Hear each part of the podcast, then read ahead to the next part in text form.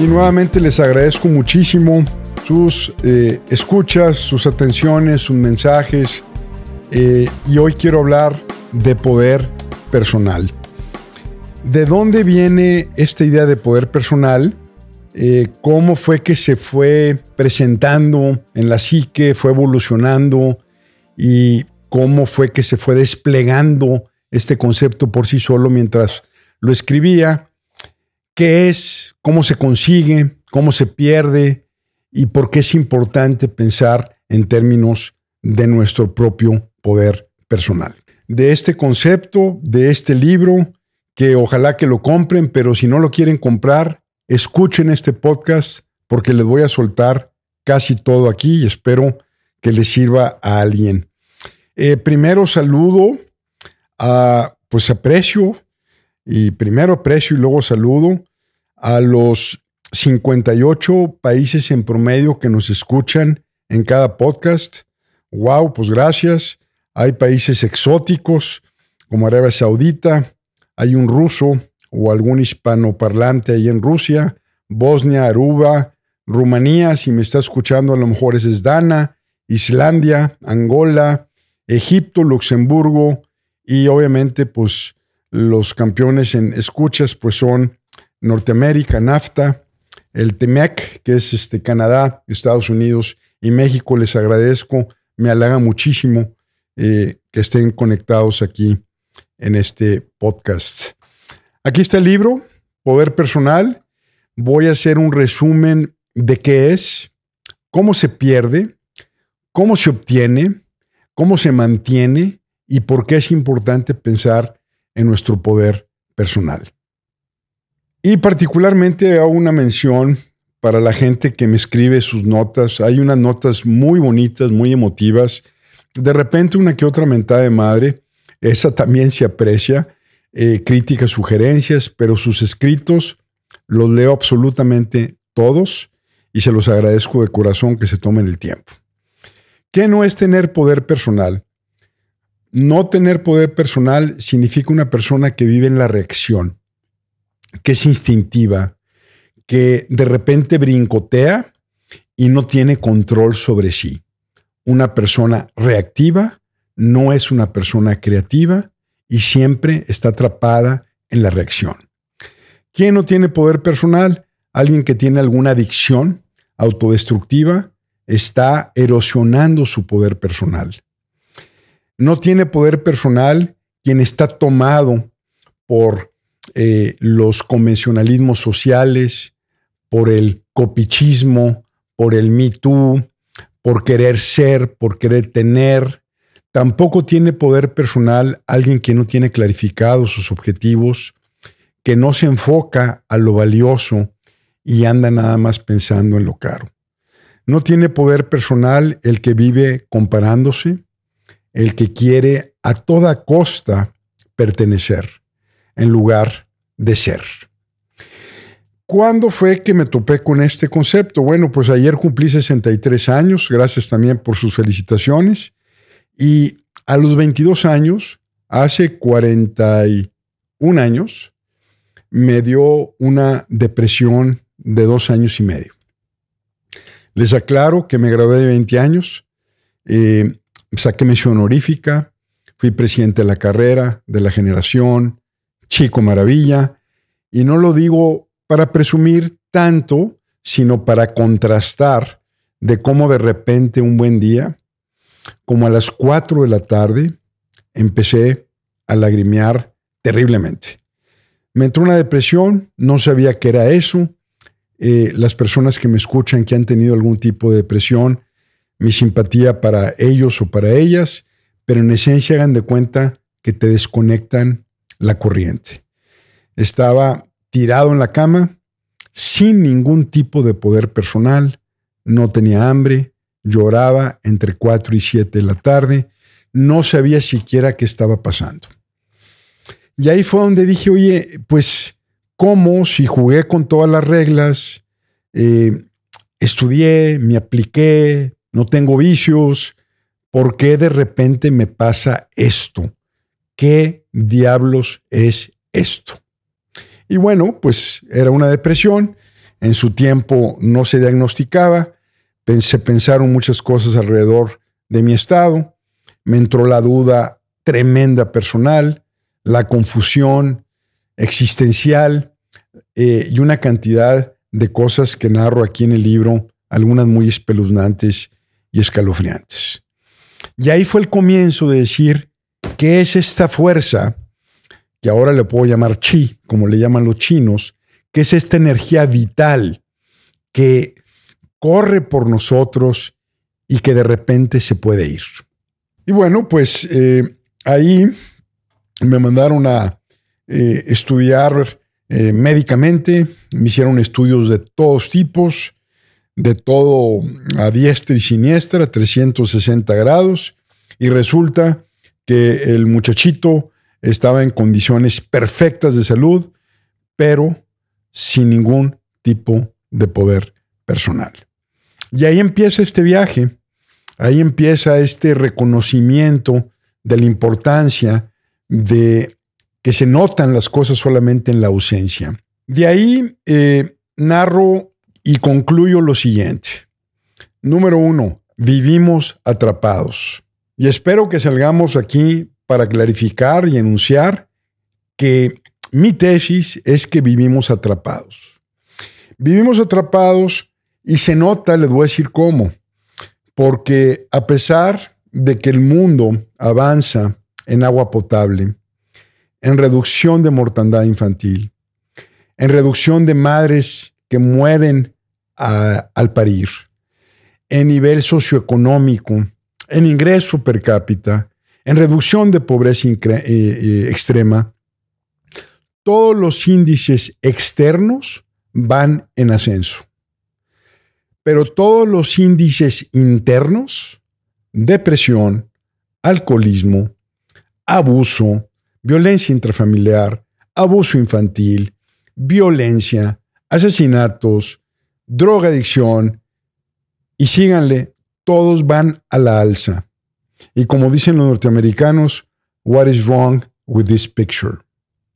¿Por qué si estamos en la pinacle de avance socioeconómico, estamos tan fregados, tan jodidos en la parte interna emocional y nos la pasamos sufriendo, doliéndonos en silencio, en secreto, en el closet, sin comprender por qué. Y ahí están los números, ¿eh? Ahí está la data y búsquenla. Mientras el mundo va para arriba, en lo individual vamos para abajo. Entonces el sistema, eh, ahorita ya estoy entrando al tema de vivimos atrapados y estoy en un subinciso que viene aquí en el libro, que digo que el sistema nos absorbe, el sistema nos captura, el sistema nos mete a un reto constante de ganar dinero, de comprar, de tener, de poseer, de pertenecer. Y, y esto lentamente nos va carcomiendo por dentro, nos va quitando poder personal, porque estamos viviendo bajo estándares externos incorporados y diseñados por otros, no por nosotros mismos. Entonces el sistema nos absorbe y esto tiene varios subincisos. Estamos atrapados por la evolución eh, en el sentido de que a la hora que crece la abundancia económica, crecen la obesidad, las enfermedades cardiovasculares, la diabetes, comemos de más, bebemos de más, hacemos de más, gastamos de más, estamos saturados, cansados de tantas metas, de perseguir variables externas y francamente agotados. Y cuando nacemos, introyectamos. Aquí explico en el libro qué es introyección, pero en esencia, hagan de cuenta que agarran un chip, lo insertan y desdoblamos el guion. Vivimos guiones introyectados incorporados y diseñados por otros. Por ejemplo, trabajamos 50 años en la vida, algunos nos obligan a ponernos corbatas, que por cierto están muy chistosas las corbatas, te aprietan el pescuezo o el cuello, eh, se te ve la papada, eh, son rojas y la gente se uniforma, te estandarizas. En lugares como Monterrey, que son calientes, ves a la gente muy trajeada y con la gota derramándose de sudor aquí por la nariz y se detiene la gota en la nariz, no sabe si se va a caer o no se va a caer. Estamos trajeados en esta ciudad que hace tanto calor.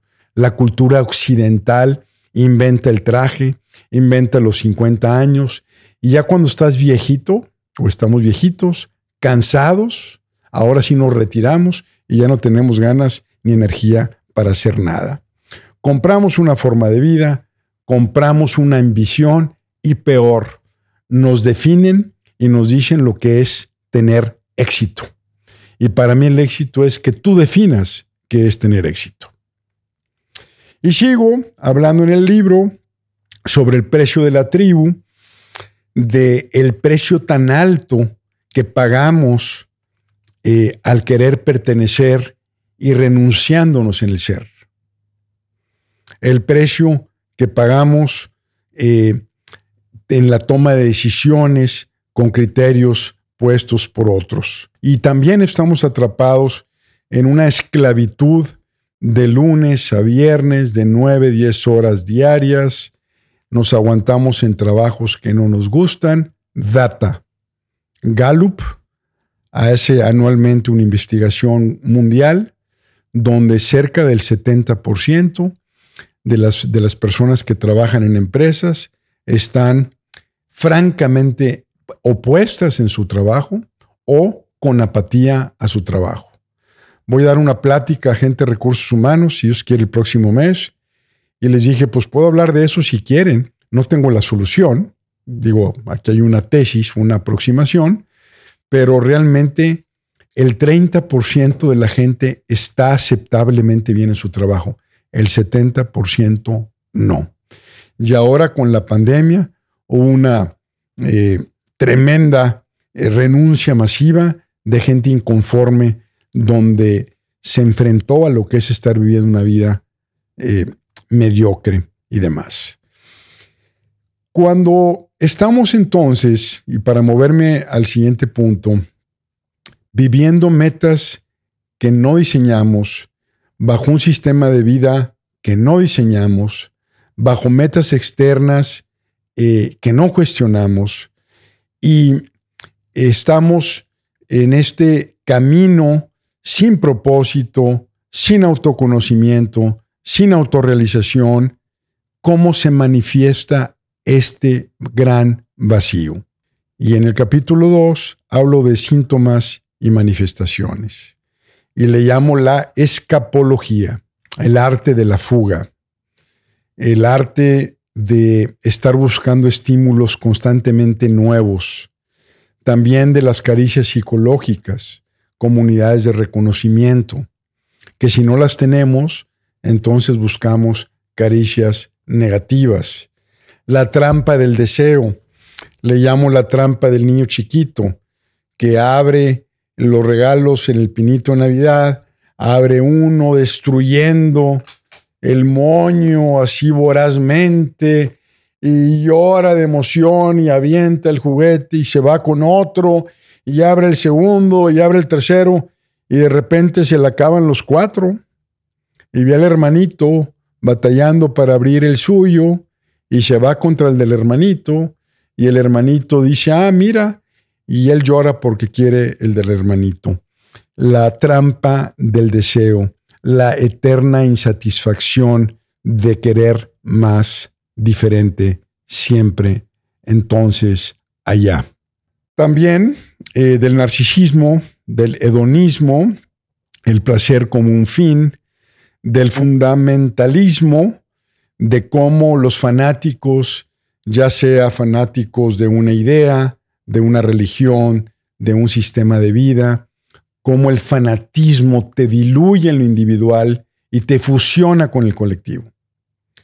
Del ocupismo, de estoy hasta la madre, no tengo tiempo, habla con mi secretaria, estoy muy ocupado, estoy cansado, agotado y todo ese bullshit eh, de estar siempre ocupados como una neurosis elegante. No, yo estoy hasta la madre. No, yo estoy más hasta la madre. Es que yo tengo mucho trabajo. No, yo tengo más trabajo. Puras fugas de cómo estamos ansiosos de reglas. Contrólenme, por favor. No me dejen solo. No me dejen con la ambigüedad de la vida, con la ansiedad. Denme reglas, dogmas, introyectos. No me confundan. Y entonces sigo manteniéndome sobre el zombismo que le llama que le llamo. Eh, el pantallismo, la captura que tenemos en las pantallas eh, de cómo eh, nos encierran en una pandemia y nos fugamos a las pantallas, a estar siempre conectados con shots de dopamina. Y estoy hablando de las síntomas y las manifestaciones de vivir una vida que no diseñamos de vivir una vida diseñada por otros. Y finalmente, del noveísmo. Nuevo, nuevo, nuevo. Dame novedad porque no sé qué hacer con lo mismo. Entonces continúo eh, y hago una especie de resumen. Eh, es, inicia a los 22 años con una sensación de no tener poder personal. Eh, concluyo que algo está mal en el mundo en el sentido de que avanzamos en lo material, pero retrocedemos en lo individual.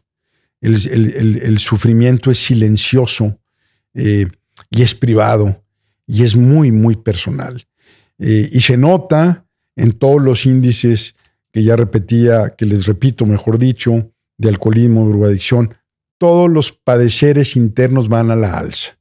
Entonces, el vivir una vida no diseñada por nosotros, nos lleva a tener una serie de síntomas y manifestaciones eh, que ya les mencioné, y ahora me muevo a por qué nos atrapamos. Nos atrapamos porque necesariamente en un proceso de socialización, como le llamó Freud, en ese proceso donde llegamos a un clan, a una especie de statu quo del colectivo, nos avientan y nos tragamos las reglas de sociedad.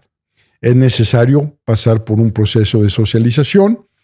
Sin duda, también es necesario desarrollar el ego. El ego empieza a formarse en la niñez, donde me doy cuenta que yo quiero mi leche del biberón sobre el biberón de la hermanita, donde empiezo a desasociarme de, de mis hermanos y de mis papás y empiezo a desarrollar tan necesario ego que luego, eh, pues, nos atrapamos en él. Se llama inflación.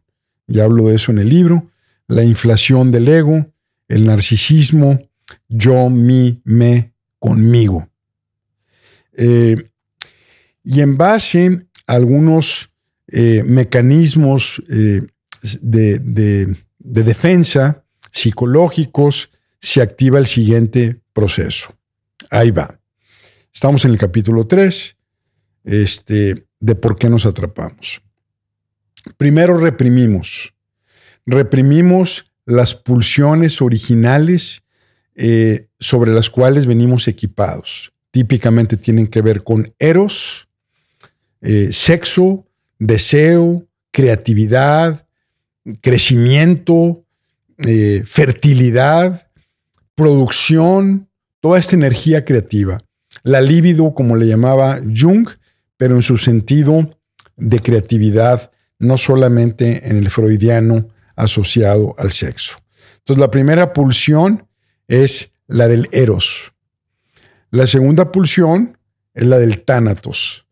Tánatos, violencia, abuso, posesión, asesinatos, exterminio, necesario, lo primero, el eros, para la reproducción de la especie, necesario el tánatos para defender a la tribu, defender a nuestros seres queridos y demás. Pero lo reprimimos. No reconocemos la envidia, no reconocemos el miedo, no reconocemos los celos, no reconocemos el deseo sobre mujeres que tenemos cercanas porque está prohibido, no reconocemos que quiero matar a mi jefe porque es un tóxico hijo de su pelona, pero no lo va a matar. Reprimimos nuestro lado oscuro bajo una premisa de que eh, somos unidimensionales. ¿Por qué la premisa de la unidimensionalidad? Voy a poner un ejemplo. Los dioses de antaño y los que más pues, he estudiado y me gustan son los griegos. Eh, todos los dioses y las diosas griegas tenían cualidades y defectos. Eran muy humanos los dioses. Eh, no hay un dios, incluido este que tengo aquí, a Hermes, el mensajero de los dioses. Vean lo que bello está esta, este dios, esta estatua. Eh, pues también no solamente era el mensajero de los dioses, el dios de, la, de lo cripto, de lo escondido, de la hermenéutica, eh, de origen del Kibalión, de Hermes Trimegestus, sino también era el dios de los ladrones. Y le escondía cosas al hermano. Y de repente espiaba a la gente. Tenía su lado humano. Cuando llega el monoteísmo y se acaba el politeísmo, muchos dioses, el monoteísmo nos lleva a pensar y obligarnos en términos de que Dios es solamente bondad, de que Cristo es solamente bondad. Y la maldad y el lado oscuro, agarramos un contrato de, de outsourcing con el diablo y le dijimos, mira diablo, todo lo malo eres tú, porque nosotros aspiramos a todo lo bueno. En las religiones monoteístas, la excepción notable sin duda es el budismo. Krishna tiene sus cosas, pero el mundo realmente está dominado por esta creencia de que solamente hay pureza y bondad. Y en ese sentido reprimimos, reprimimos nuestra humanidad. Podemos reconocerla y no por eso actuar sobre ella. Después de reprimir de la complejidad humana, de mi otro yo, de la sombra, entonces lo bloqueo y al reprimir, ¿qué hago después? Proyecto. Mal, mal, tu culpa, tu culpa, súper mal. Y empiezo a ver en otros todas las cosas que yo reprimo. Y en la proyección me conozco menos todavía. Busco los chivos expiatorios, me encanta hablar de las ovejas negras. Por cierto, oigan el podcast anterior a este, donde propongo fundar un club de ovejas negras eh, y de cómo, me regreso, eh, estamos atrapados en lo que yo le llamo ganancias secundarias, cómo eh, nos convertimos en víctimas profesionales. Mi simpatía para las víctimas, que hay muchas, y quizás algunos de nosotros hemos sido víctimas en un sentido o en otro, pero critico a la víctima profesional a la que vive de su victimez, a la que no quiere salir de su victimez porque obtiene subsidios, reconocimiento, ganancias secundarias, apoyo, caricias, dinero. Y ahí está el baquetón de 45 años viviendo con los papás. Este, no paga el Netflix, eh, no paga las cervezas que se toma, no paga el wifi y ahí está, y mamita, pues fíjate que me corrieron otra vez del trabajo. Pobre de ti, mijito. Y lo acaricia. ¿Quieres que te haga un sándwich, una pizza? Tómate una cerveza de esas que no pagas y ve Netflix en la cuenta de tu papá y cosas de esas, ¿no? Entonces, aquí hablo de cómo nos acomodamos en la victimez y en las ganancias secundarias. Después de reprimir, proyectar, negar, más bien Después de reprimir y proyectar, negamos. Ni con evidencia. Y les cuento algo rápido. Leon Festinger era un sociólogo eh, que en su tesis doctoral se puso a investigar a una lideresa en San Francisco, que ella anunciaba que el mundo se iba a acabar tal día a las 12. Entonces, pues se filtra y empieza a idolatrar a esta, a esta líder, lideresa y pues estaban tan en serio todos que empezó a dudar si el mundo se iba a acabar. Este, realmente estaban muy convencidos todos ellos. Y notó que había dos grupos. El grupo cercano y íntimo, que estaba fanatizado con la lideresa, atrapada en, el, en, la, en la gurú y un grupo más externo que dudaba. Cuando las cosas se acercaron al fin del mundo, la gente que estaba afuera se regresó a sus casas. Dijo, no hombre, aquí hay algo mal. Y la gente que estaba dentro del círculo regaló sus propiedades, se despidió de los seres queridos. Literalmente dijo, el mundo se va a acabar. 11.58 de la noche, 11.59 de la noche, tic, toc, tic, toc. Se pusieron a orar, se agarraron las manos y de repente dan las 12. Y pues el mundo no se acabó. Entonces empiezan a ver todos confundidos y la lideresa levanta la mano y dice, hermanos, gracias a nuestros rezos salvamos al mundo. Y todos brincan, celebran, se abrazan, lloran, salen a la calle, abrazan a los extraños, salvamos el mundo. Y a ese concepto de reforzarte en el engaño, a pesar de la evidencia, se llamó disonancia cognitiva. Cómo nos entercamos en creer lo que creemos, cómo las creencias nos limitan y son tan peligrosas. De eso hablo también aquí en el libro. Y por último, nos repetimos y nos repetimos y nos repetimos. El infierno es una maldición. La maldición es el infierno. Y nos repetimos. Hacemos lo mismo siempre. Y lo mismo lleva a donde siempre. Y lo de siempre lleva a lo mismo. Estoy siendo excesivamente redundante. La maldición de la repetición.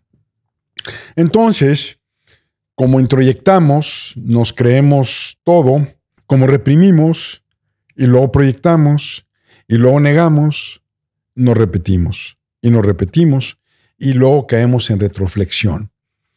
Estos son, este es el proceso de por qué nos atrapamos, que aquí viene con más detalle en el libro, pero más o menos es como se los estoy diciendo.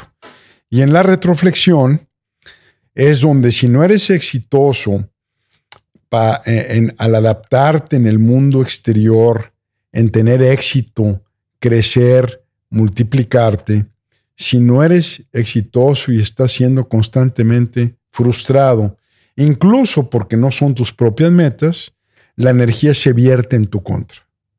Y empiezan las enfermedades psicosomáticas, los procesos de autodestrucción, las fugas, los síntomas y demás. Y ahora me muevo a la parte 2 del libro. Eh, les recuerdo brevemente que la parte 1 habla de que vivimos atrapados.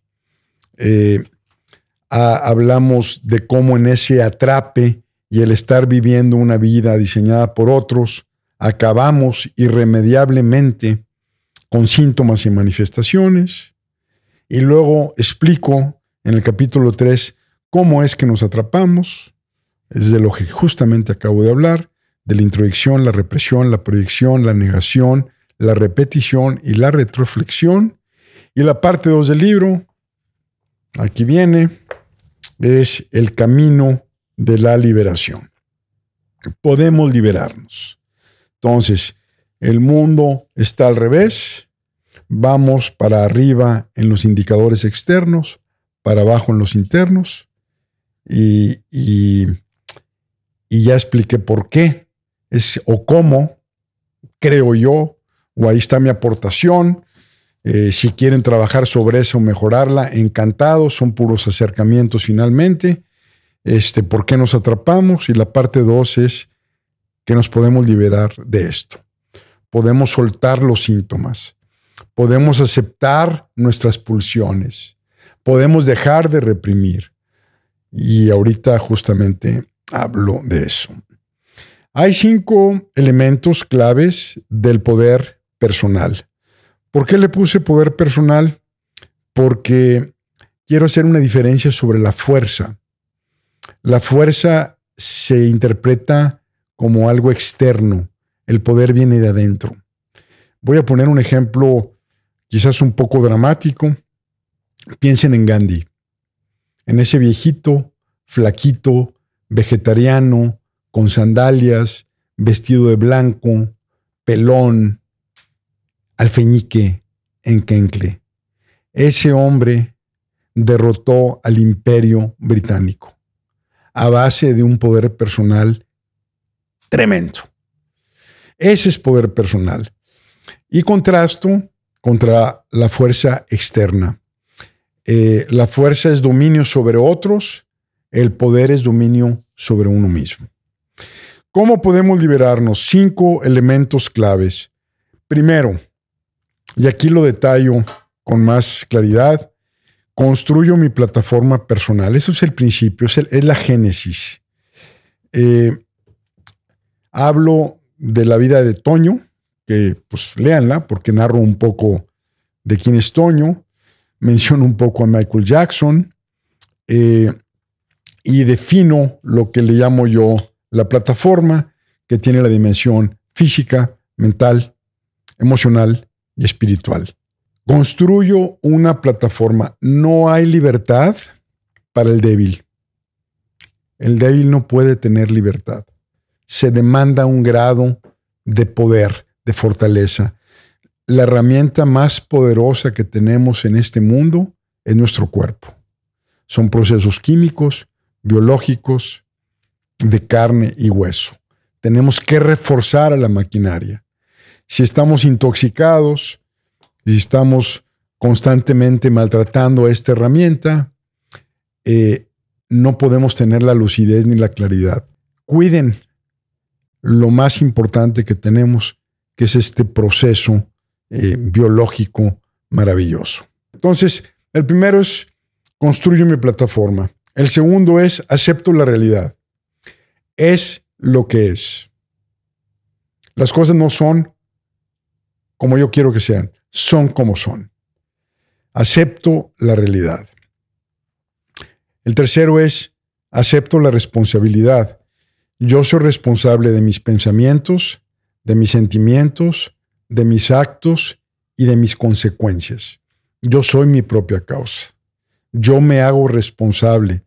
Dejo de culpar a otras, a otros, a la situación, a mis papás, a mi mamá, a mi abuelita, a mis primos, a mis hermanos, al sistema, a la profesora, a los bullies. No. Me niego a ser víctima. Acepto la responsabilidad.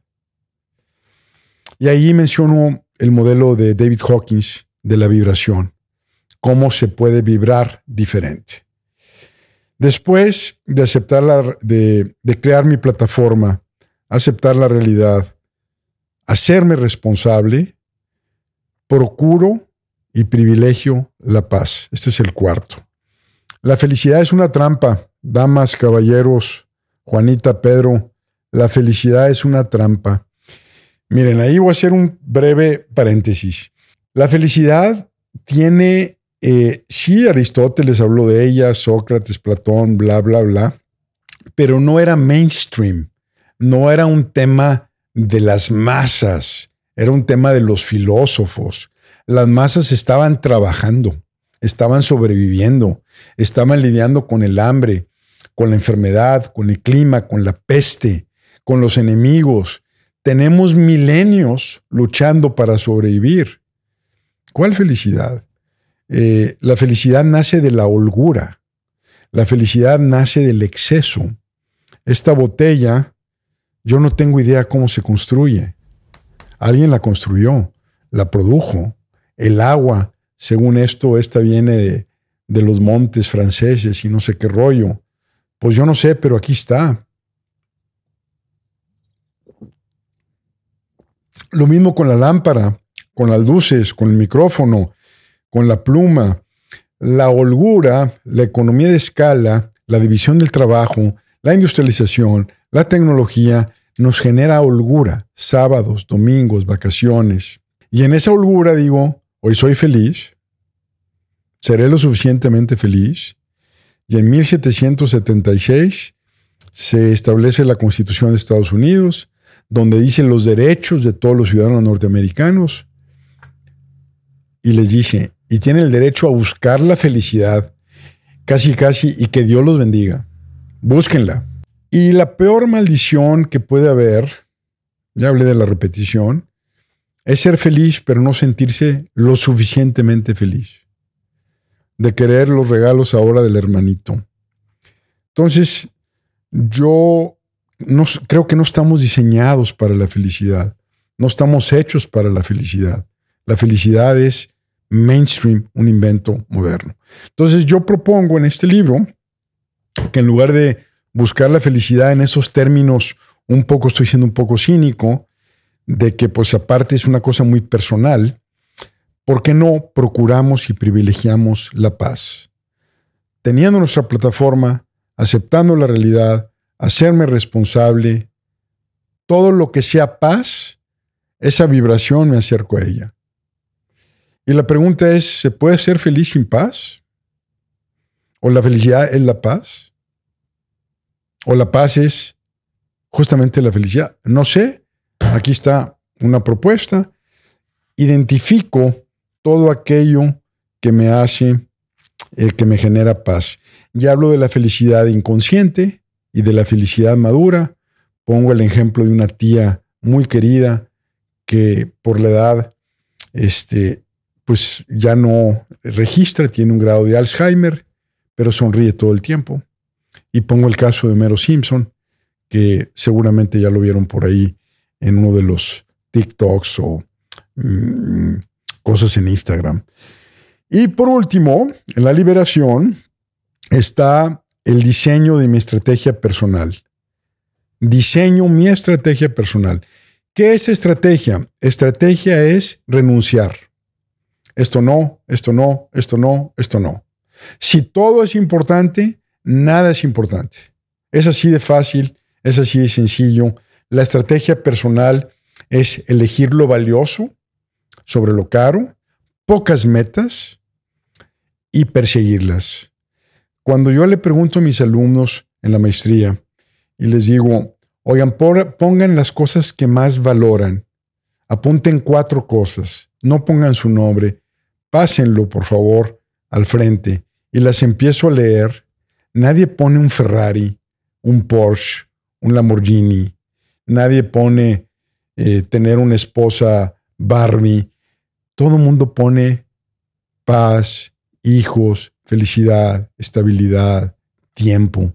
Entonces, eh, con esto eh, resumo este, esta parte del libro que hablo del camino de la liberación, se constituye con construir una plataforma personal, no hay libertad para el débil, aceptar la realidad, responsabilidad andar culpando a todos y a todas, de privilegiar la paz y finalmente de diseñar la estrategia personal.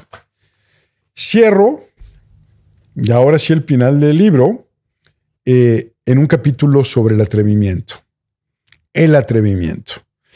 Eh, este capítulo se lo dedico siempre eh, a Anne de Fourmantel, una psiquiatra francesa, que por aquí tengo el libro, que aparte era una mujer guapísima, filósofa, súper interesante. Eh, y bueno, ella tiene un libro sobre el riesgo y dice que una vida sin riesgo no vale la pena vivirla. Dice que la vida eh, es para vivirse, que hay gente que se muere este, en vida. O sea, no te mueras hasta que no te mueres, ¿ok? Y, tiene un final trágico porque después de ser influyente, ella en estas formas de pensamiento habla del kairos, que también lo menciona en el libro. El kairos es una palabra griega asociada a la oportunidad. El concepto de oportunidad es bellísimo y por ahí tengo a la diosa Fortuna este, que me está viendo desde aquí. Eh, Ando Furmantel estaba en la playa, eh, ahí en Francia, y vio dos niños que se estaban ahogando. Y no dudó un segundo, se lanzó a rescatarlos, muere y los niños se salvan. Entonces a Ando Furmantel le dedico este último capítulo que se llama Atreverse para conseguir el poder personal. Entonces, en este capítulo, eh, pues es atrévete eh, a seguir tu entusiasmo. Sigue aquello que te entusiasme. Es una respuesta vibratoria de lo que quieres y te hace bien. La vibración, lo que sientes de las gentes, te está dando una lectura si te acerca a tu fuente original o no. Tenemos un mecanismo, unos sensores fantásticos. No tenemos a veces ni qué pensar, simplemente acercarnos donde está nuestro entusiasmo. Atrévete a seguir tu entusiasmo. Entre paréntesis, entusiasmo viene del griego en dentro, teos Dios, tener a Dios adentro. Atrévete a seguir tu entusiasmo. Después, atrévete a buscar tu flow. Hablo de Hamid, un taxista en Houston, de Bangladesh. Creo que se dice Bangladeshi. Pero bueno, Hamid fascinante. Y miren que me da flojera hablar con taxistas y con los vecinos de aviones y todas esas cosas, pero Hamid me capturó. Atrévete a buscar tu flow. Es un concepto de Mihaly, de un apellido impronunciable, Mihaly, algo así.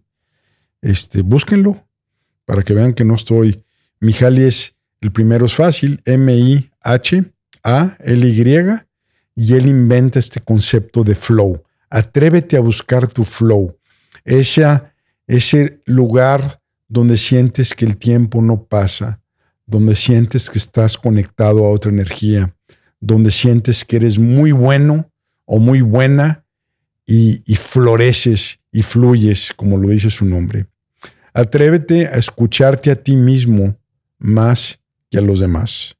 Atrévete a cambiar y diseñar tu historia. Esto es bien importante. Atrévete a cambiar y diseñar tu historia. Escribe tu vida como con hechos. Me pasó esto, me pasó lo otro, viví aquí y cierras la hoja. Y luego escribe tu vida como víctima. Me hicieron, me pasó, abusaron, me cachetearon, me nulificaron, soy víctima. Y pones la hoja aquí y luego agarras otra hoja y escribes tu vida como un héroe o una heroína. Y yo vencí y le di la vuelta y pude y salí adelante. Atrévete a cambiar tu historia y que sea una de héroe o heroína que rompen la maldición. ¿Cuál es tu historia? Hablo de David Goggins, la síntesis bella de qué significa una historia, Atrévete a persistir. Dile que no al no. Persiste. Llega a lugares donde ya no hay nadie más que tú porque todos tiraron la toalla antes que tú. Persiste. Atrévete. Atrévete.